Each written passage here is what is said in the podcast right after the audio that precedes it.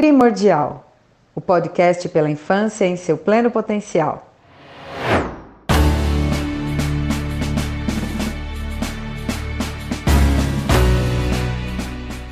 Você sabia que a influência de marketing nas mídias sociais pode aumentar a ingesta alimentar de alimentos ultraprocessados nas crianças?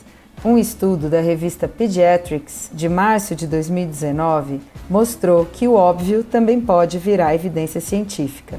O estudo convidou 176 crianças de 9 a 11 anos a participarem de um estudo em que elas assistiriam um minuto de um vídeo do digital influencer mais importante daquela região.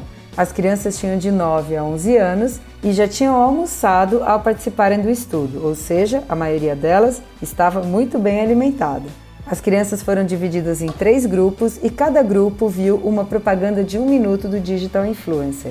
O primeiro grupo viu a propaganda de um tênis, o segundo de uma maçã e o terceiro de um chocolate.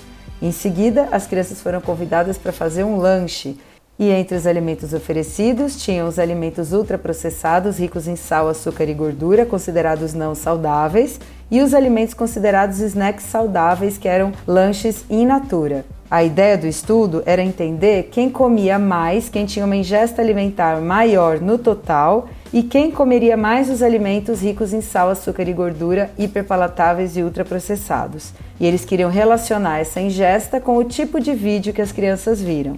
Adivinha quem comeu mais? Claro, as crianças que viram o vídeo do digital influencer fazendo uma propaganda do chocolate e comendo chocolate durante a propaganda. Em segundo lugar, quem mais comeu, tanto de ingesta total quanto de alimentos não saudáveis, foram as crianças que viram o vídeo da maçã. E em terceiro lugar, foram as crianças que viram o vídeo do tênis. Esse e muitos, muitos outros estudos corroboram a ideia de que a propaganda de alimentos ultraprocessados e hiperpalatáveis funciona sim.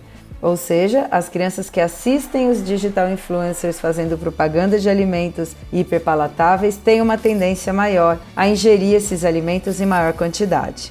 Então, fica a dica: se não der para evitar a tela, evita a propaganda, porque qualquer tipo de propaganda voltada para criança é ilegal. O Primordial traz um episódio novo a cada domingo.